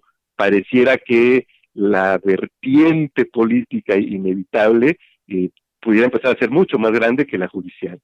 Bueno, a ver, ¿Ha perdido mucha lana Pemex o ya se recuperó o en qué andamos en el último trimestre que cada vez que aparece dice, no, no, ya mejoramos y ahora ya vamos a medir mejor cuántos barriles de petróleo vamos a producir cada día? Y ahora, a ver, ¿cómo, anda la parte que tú alcanzas a apreciar como especialista en el tema fluvio? Eh? Mira, eh, la verdad es que si tomamos en cuenta que este segundo trimestre que se reportó la semana pasada es justamente el de la pandemia, ¿no? Y, si comparamos con los resultados de otras petroleras, eh, pues podríamos decir que no fue un, trimestre tan tan malo en el caso de Pemex, ¿no? Te daría unos ejemplos. Eh, Shell perdió 18.100 millones de dólares en este eh, eh, en este trimestre. Las pérdidas de Pemex reportadas por Pemex en dólares fueron dos, dos mil millones, ¿no? Frente a los tres mil millones que perdió Chevron, y eso porque incluye en su balance la venta de un par de activos importantes en, en el cerca del Mar Caspio, o la primera pérdida de Exxon en 32 años, ¿no? Por primera, perdió no demasiado, 1.300 millones de dólares, pero es la primera vez que pierde en 32 años. Creo que la, lo, lo importante en el caso de Pemex es tener eh, conciencia de lo que comentabas, que ha sido una empresa que ha utilizado, ha sido utilizada durante al menos 40 años como un sustituto de una reforma fiscal, ¿no? Este, incluso algo que a mí me llama la atención es que desde el gobierno no se haya modificado el discurso. Se sigue hablando, por ejemplo, de inyección de dinero a Pemex, que da la impresión que Pemex es una empresa que no le aporta nada al fisco y hay que darle dinero, ¿no? Cuando, si vemos los números, en el primer semestre de, de, este año, eh, si sumamos la llamada inyección de capital, que yo solo, yo prefiero decir que es una devolución fiscal tardía, ¿no? Porque desde el sexenio de Cedillo, Pemex le entrega al fisco más de 100% de sus utilidades de operación. Entonces yo insisto que es más que una inyección, es una devolución fiscal tardía. Pero si sumamos eso, que es, destina a la, nueva refinería, y eh, los 32.500 millones de alivio fiscal que se le dieron, pues hablamos de poco más de 78.500 millones de pesos de apoyo, digamos, del gobierno a Pemex. Pero a cambio Pemex le ha entregado al fisco por el lado de los impuestos directos casi 114 mil millones de pesos y si sumamos los indirectos, es decir, los generados por la actividad petrolera, como el de la gasolina, por ejemplo, y otros, pues entonces Pemex le aporta, o, la actividad de Pemex, le ha aportado al fisco más de 340 mil millones de pesos, ¿no? Es decir, en el balance sigue siendo eh, una empresa cuya actividad o ella misma pues, de manera directa le aporta más al fisco de lo que reciben. Entonces creo que sí eh, hay un, juicio ahí de repente muy lapidario y muy apresurado con, con petróleos mexicanos. Incluso sea algo que es, cierto, es la empresa petrolera más endeudada del mundo, pero justamente lo es porque cómo no iba a hacerlo si para pagar impuestos tienes que endeudarte. ¿no? ¿Sigue pagando impuestos Pemex como en otras ocasiones? Claro que no, hay, hay, una gran disminución, pero que tiene que ver con la caída del precio del crudo. No olvidemos en abril platicamos de que llegó a, niveles negativos, incluso. Entonces, este trimestre sí hubo una reducción muy importante del 71% de lo que Pemex paga de manera directa al fisco, pero que tiene que ver con la caída del, de, eh, del precio del crudo. De hecho, en el trimestre Oye, quiere, quiere decir, Fluvio, que si no fuera así, estaría pagando lo de siempre. Exactamente. Ah, mira. Estaría pagando lo de siempre porque no se ha modificado el régimen fiscal. Sí. Esto es una, un gran pendiente porque más allá de los alivios fiscales, estos seguirán siendo insuficientes mientras no se reforme el, el, régimen. Mira, te pongo rápido, simplificando mucho el régimen y demás. Vamos, ayer llegó a 40 dólares el precio, el precio del barril. Ya, se está recuperando la mesa fiscal. Bueno, Pemex, eh, según el informó en marzo el director, eh, tiene precios, costos de producción de 14 dólares. Vamos a hacer números muy rápidos. Entonces uno pensaría, bueno, si lo vendió a 40, le cuesta 14, paga impuestos sobre 26 dólares. Pues no, Pemex paga, tiene un límite de deducción a estos precios de 6 dólares, 6.10, 6 para hacerlo fácil, de manera que Pemex en realidad paga impuestos por 40 menos 6 por 34 dólares. ¿no? Es decir, paga impuestos no por utilidades, sino prácticamente por ingresos o por la casi totalidad de sus costos de producción. Esa parte del régimen fiscal, mientras no sea corregida, nos va a seguir llevando a los mismos resultados. Aún así, hubo un resultado positivo del que no se habló mucho o nada, y es que el margen de refinación fue positivo. Es decir, Pemex ganó vendiendo y produciendo y vendiendo gasolinas en este trimestre. El margen de refinación fue casi 10 dólares por barril, es decir, por cada barril que procesó eh, y vendió como combustible, obtuvo una ganancia de, de 10 dólares. ¿Por qué fue esto? Porque aunque se cayó la demanda, se cayó muy fuerte el, el precio de las gasolinas y entonces este trimestre sí se vendieron a precios de mercado. Sí. Porque aún vendiéndolos a precios de mercado y agregando las ganancias de los intermediarios en los diversos eh, en las diversas etapas de, de, la distribución y el IEPS completo, el precio final al consumidor cae dentro de la promesa presidencial de no aumentar los combustibles más allá de, eh, de, de, la, inflación. ¿no? Entonces, este trimestre se vendió a precio de mercado y entonces Pemex ganó porque esa es la gran tragedia de la refina o del sector de refinación en México, que los insumos los, los compra Pemex Transformación Industrial a precios de mercado, petróleo crudo eh, para el fisco da lo mismo que Pemex se lo venda a Pemex Transformación Industrial a que lo exporte, ¿no? Este y su venta, la, la, la, venta de las gasolinas no necesariamente es a precios de mercado, porque siempre hay una u otra forma de regulación y por eso es que pierden. Entonces, es, eh, esa parte es importante destacarla, que en este trimestre se mostró que cuando se puede vender a precio de mercado las gasolinas, pues están siguen siendo negocios del mundo, si no nadie más haría eso. Dinero, claro. Fluvio, te mando un gran saludo y mi agradecimiento que estuviste con nosotros. Al contrario, Javier, ya estamos aquí, este, espero escuche, que platiquemos pronto, aunque sea de fútbol. gracias, Fluvio Ruiz, en verdad, gracias. Bueno, 17 con 24 en hora del centro. Fluvio es especialista en temas energéticos y formó parte del Consejo de Pemex en diferentes momentos desde hace tiempo. Y dejó muy claro cómo está Pemex ahorita, pero dejó muy claro también cómo se toman las decisiones en el Consejo pueden ser o no responsables las personas que se han mencionado de las decisiones que tomó el señor, que, que parece que instrumentó el señor Lozoya, pues ahí está la respuesta. Pausa. El referente informativo regresa luego de una pausa. Estamos de regreso con el referente informativo.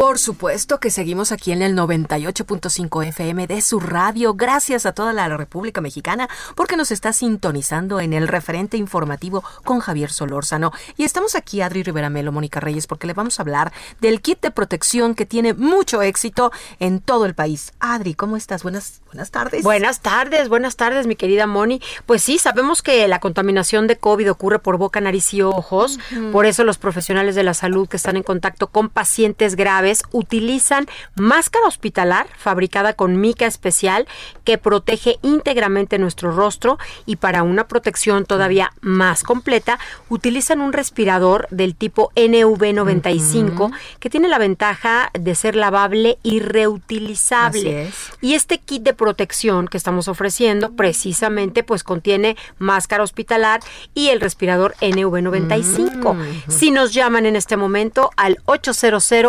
2306 fíjense muy bien porque en la compra de dos máscaras hospitalar y dos respiradores NV95 uh -huh. reciben de regalo otras dos máscaras hospitalar y otros dos cubrebocas wow, NV95. Tanto.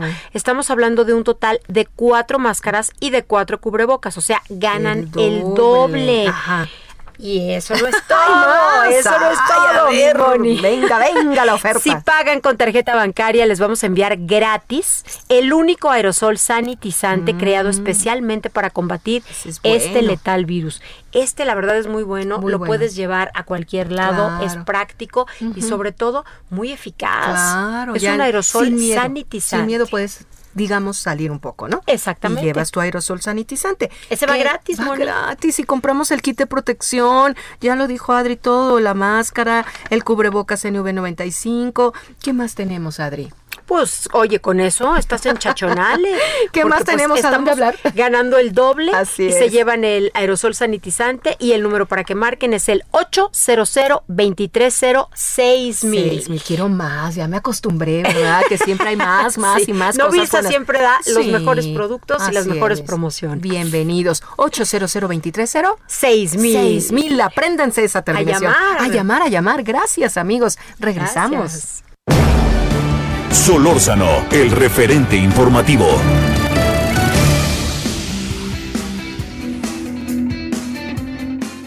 Amigos, muy buenas tardes. Continuamos aquí en el referente informativo con Javier Solórzano. ¿Saben ustedes que en México tenemos muy poca cultura del ahorro?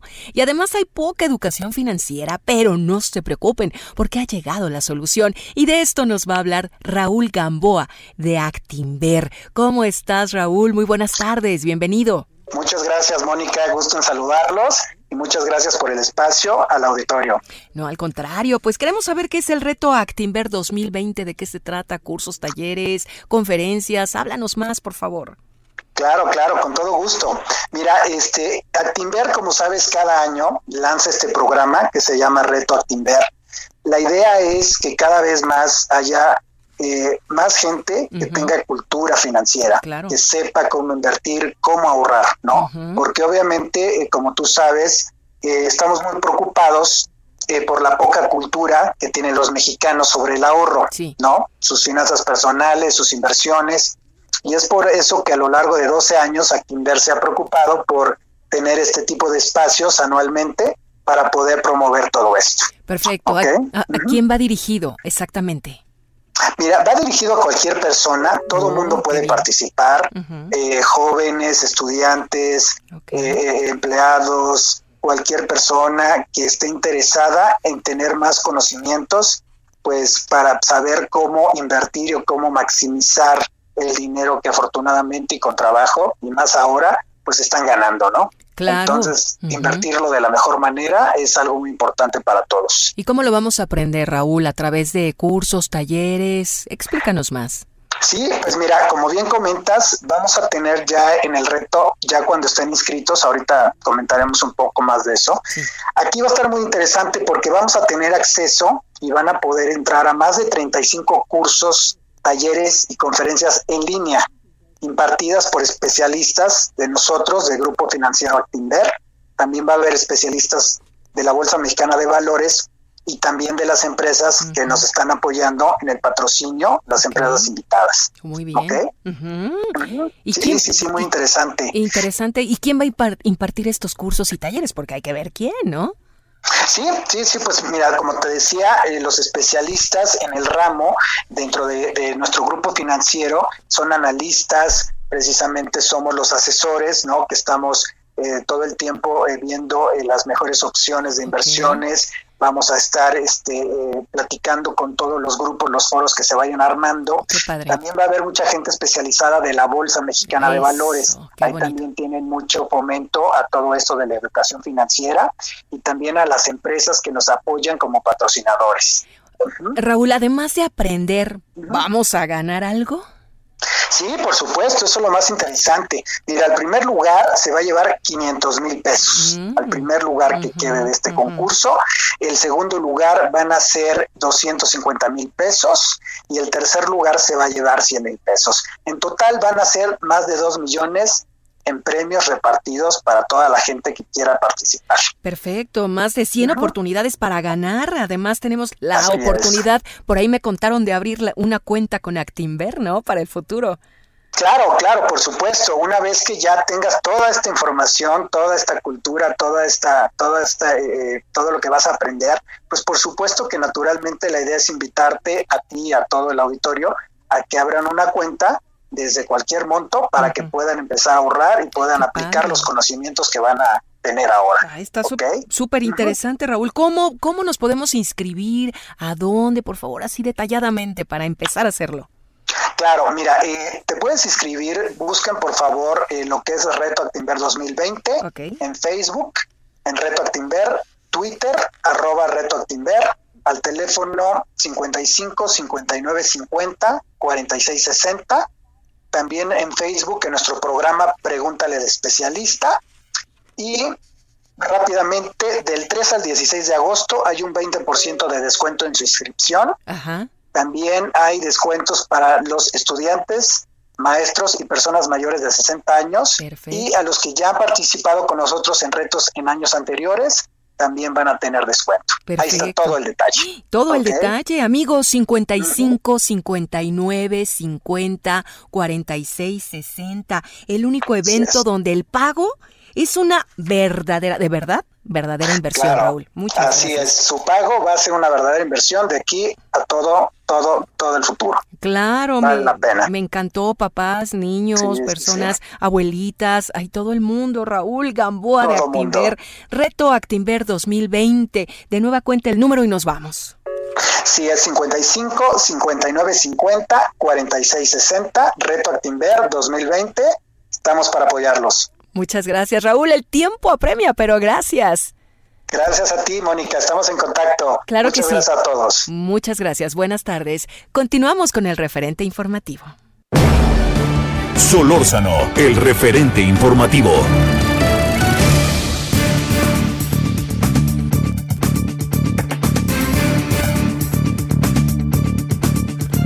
Vámonos a las 17 con 38 en la hora del centro. Ya le digo que ahí anda circulando el dióxido de cloro y yo he escuchado las visiones, créame, más contradictorias. O sea, hace gente, conozco gente que lo usa y que me dice que le ha caído bien para lo que hace. Doctores o de las medidas de las medicina alternativa que me dice que funciona. Lo que a todo mundo nos queda claro es que tanto como para servir para el coronavirus, no, pero, pero bueno, mejor pongamos el asunto en, en términos terrenales. Y por ello, por ello buscamos a Susana López Charretón, quien es viróloga mexicana especializada en rotavirus y divulgadora de temas virológicos, pues para conversar con ella, ¿no? A ver qué piensa ella de todo esto. ¿Cómo estás, Susana, maestra? ¿Cómo te ha ido? Hola, muy bien, Javier. ¿Tú qué tal? ¿Cómo estás? Pues más bien cuéntame cómo va la vida en Cuernavaca, que además veo que le cerraron el otro día la entrada y la salida, ¿verdad? sí. ¿Qué cosa? aburridos no estamos. no, y con ese gobernador, bueno, ya me imagino. Oye, a ver, ¿qué piensas de esto del dióxido de cloro que dicen que acaba siendo peligroso? ¿Tú, tú qué piensas? Eh? Eh, es peligroso. El dióxido de cloro es eh, un, un, gas que es muy volátil, es soluble en agua, ¿no? Y por eso lo venden en dos botellitas para mezclarlo y producir, digamos, el gas, que es el dióxido de cloro, que desde hace, bueno, desde hace 40 años se usaba para desinfectar agua. El dióxido de cloro como tal es una sustancia muy oxidante que daña, digamos que las paredes de las bacterias y de los virus y, lo, y por lo tanto los, los mata, los elimina. Pero eso es en agua o eso es en, en ensayos fuera del cuerpo humano. Si nosotros eh, nos acordamos que los virus para reproducirse requieren de entrar a nuestras células, el, virus, el SARS-CoV-2, por ejemplo, entra a las células pulmonares, eh, no lo podemos eliminar con algo externo. Y eso externo, eso dióxido de cloro, hace daño a todo, también a nuestras células. Entonces eso puede causar daño muy, muy fuerte a la, a la, bueno, al tragárselo, etcétera, a todo. Es como si yo te dijera, eh, el agua y jabón elimina, del, elimina el virus. Hay que lavarnos las manos con agua y jabón todo el tiempo. Sí. No por eso pensarías que te vas a tragar agua y jabón para eliminar el virus. O sea, son superficies diferentes en las que se puede usar cada sustancia, ¿cierto? Entonces, no, esto se sabe que es, eh, que es tóxico. No se puede usar, puede causar más daño que es una estafa para acabar pronto. Oye, ¿qué le pasa a la gente que lo ingiere? Pues depende de la dosis. Yo, yo lo que creo es que esto que están vendiendo es una cosa muy diluida, ¿no? Que a lo mejor lo que está haciendo es oxidando las células por las que pasa este líquido y eso las daña. Entonces también tienes un montón de bacterias buenas que están en todo tu tracto, digamos, a través del cual gastrointestinal y estás matando esas bacterias. Entonces, esas bacterias que nos ayudan todo el tiempo, que son las buenas bacterias que tenemos por todas partes, las estamos dañando inútilmente. Eso no le va a hacer nada al virus. Entonces, no, no, esa no es una recomendación para, para nada. Es como la otra cosa que, por ejemplo, la luz ultravioleta se utiliza, es un, es una, un bactericida y también ayuda a eliminar virus en superficies. Eso no quiere decir que si nos ponemos en la luz ultravioleta vamos a matar el virus. La luz ultravioleta le hace daño a todo. ¿A, qué nuestras células. ¿A qué se podrá deber que hay personas a las que no pienso en el coronavirus, sino el dióxido le ha funcionado? Y esta polémica de que lo que pasa es que no les gusta mucho que digamos a las grandes empresas porque pues es un medicamento o es un un producto, para no hablar de medicamento, eh, bastante, diría yo, barato, este, que no, que no requiere de receta médica, que no pasa por toda una serie de cosas. Entiendo que eso le da pro y contra, pero la gente que lo ha usado, ¿por qué le habrá, se habrá sentido mejor? ¿Qué presumes, Susana? Yo creo que son anécdotas. O sea, es como todas las vacunas y medicinas que se están probando en este momento, pues habrá unas personas que naturalmente les vaya bien con o sin ese medicamento, ¿no? Pero si coincide con que lo estaba tomando, dicen a mí me fue bien. Pero lo que lo, lo que apoyaría esto son estudios científicos en los que yo tuviera un grupo de mil personas que no lo toman y mil personas iguales que sí lo toman y que tuviera números para decir si sirve o no sirve. Esto, todo lo que hemos oído de testimonios, digamos, de que sí ayuda, son personas que no sabemos si les iba a ir bien de todas maneras, que si se iban a sentir bien de todas maneras, con o sin el, dióxido de cloro, digamos. Oye, eh, he, escuchado especialistas médicos, doctores, doctoras, pues que, que, que, pues, pues sí me merecen como, como reconocimiento que andan también en la onda de la medicina alternativa y este y, lo recomiendan. No, no, sé qué pensar, oye, fíjate. Yo, yo pensaría que no hay pruebas científicas que demuestren que, que va a ayudar, que va a evitar. No está demostrado científicamente. Te digo que se usa como desinfectante en superficies. Eso quiere decir, mata el virus en superficies. Pero por lo que lo mata es porque es un agente oxidante muy fuerte y sabemos que cualquier agente oxidante hace daño a cualquier tipo de, organismo vivo, inclusive nuestras células de la tráquea y del estómago. Entonces, eh, el virus que te va a hacer daño se va a replicar adentro de tus células muy rápido. Entonces, no es posible que, lo afectes directamente si esté escondido adentro de tus células, digamos, y sí causa daño.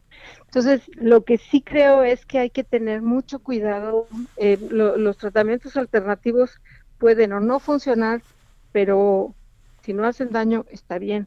Esta sustancia a concentraciones altas hace daño, porque hace daño a nuestro tracto digestivo, por decirlo así. Y esta idea de disolverlo con agua y que hay personas que lo, que lo beben a lo largo de todo el día, eh, ¿hay algo que decir sobre eso?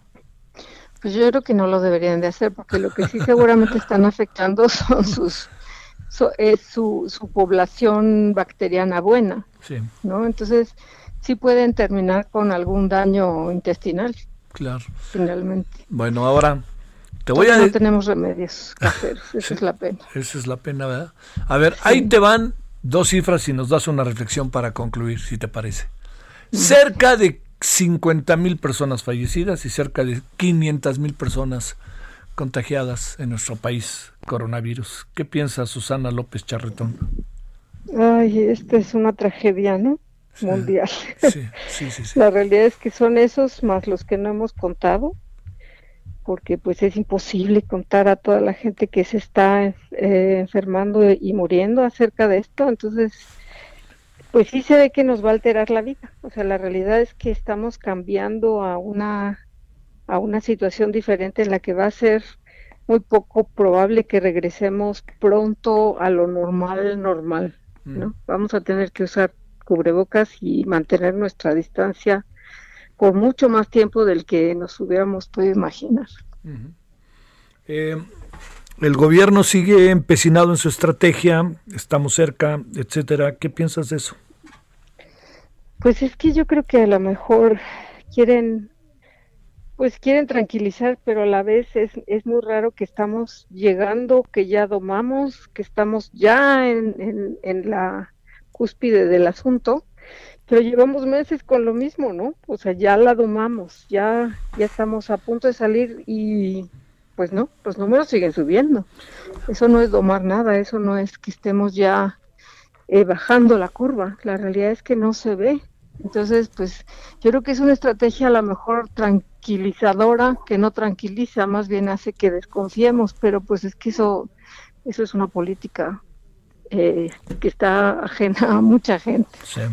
Oye, este, híjole, es que se oye, hoy decía yo al inicio del noticiero, se oye rudísimo, ¿no? Cerca de 500 mil y cerca de 50 mil, se oye rudísimo, son números muy fuertes, ¿no? Si quieres lo comparamos con el total de la población y podríamos hacer otras reflexiones, pero per se, pues son personas, ¿no?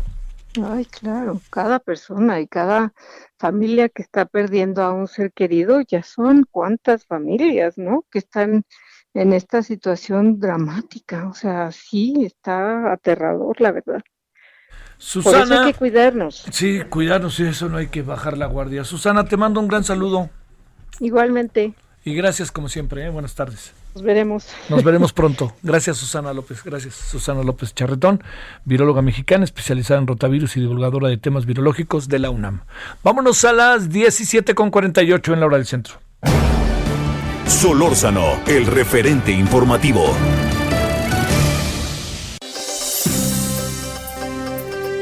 Y hablando de, vámonos con Claudia Espinosa con el mismo tema. Adelante Claudia, hasta Puebla, ¿cómo te va?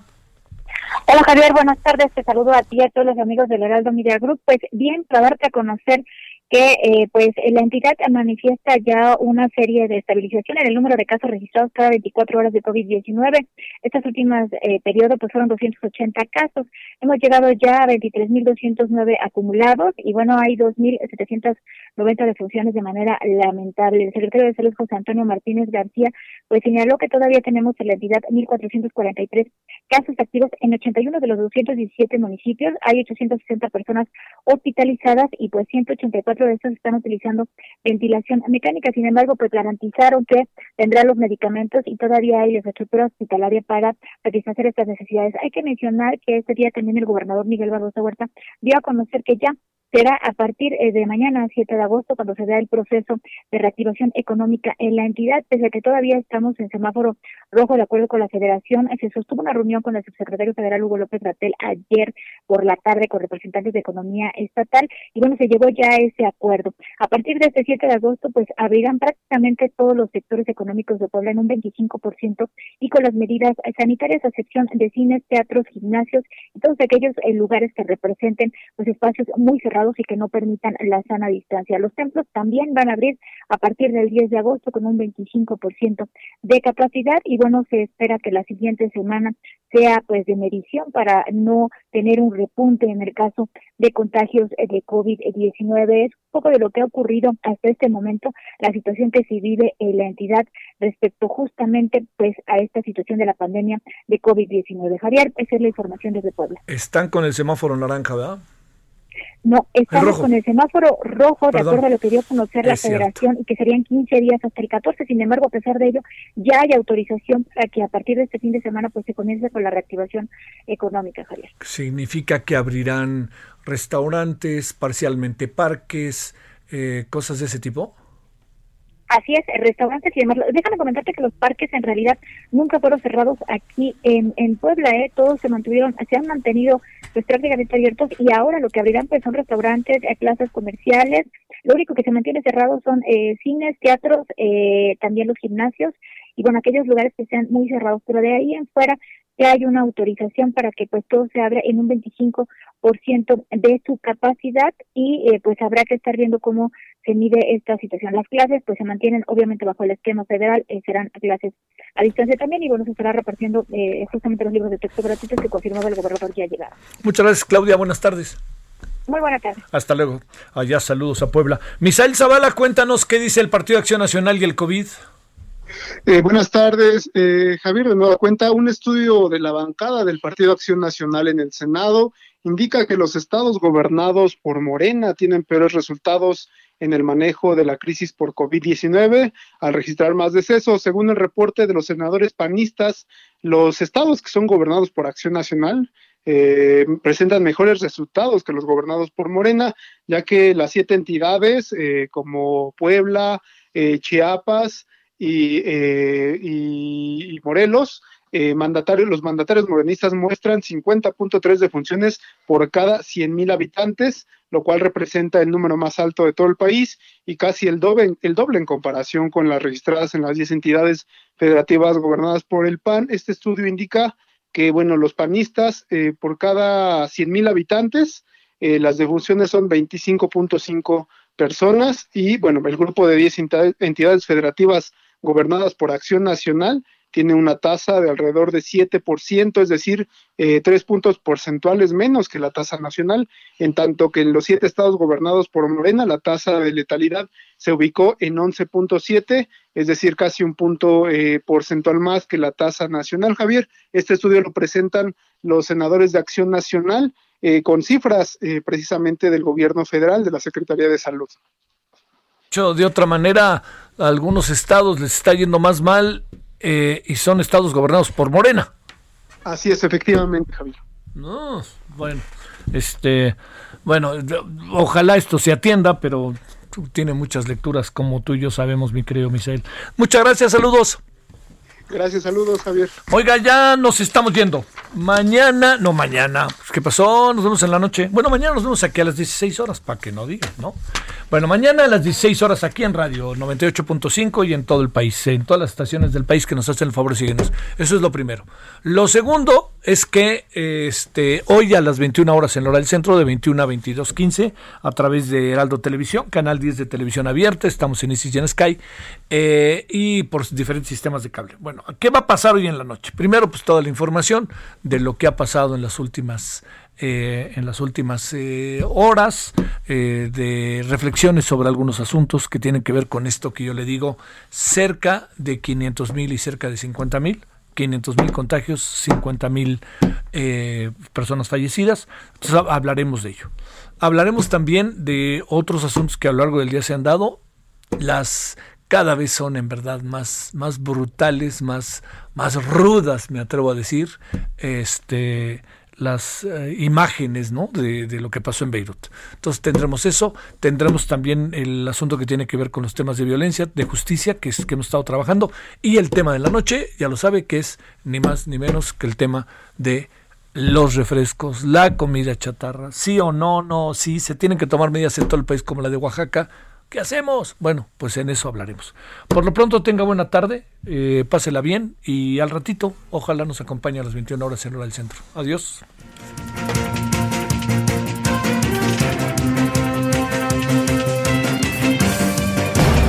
Hasta aquí, Solórzano, el referente informativo.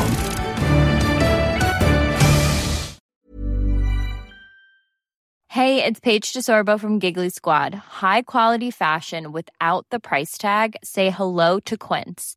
I'm snagging high-end essentials like cozy cashmere sweaters, sleek leather jackets, fine jewelry, and so much more. With Quince being 50 to 80% less than similar brands. And they partner with factories that prioritize safe, ethical, and responsible manufacturing. I love that. Luxury quality within reach. Go to quince.com slash style to get free shipping and 365 day returns on your next order. Quince.com slash style.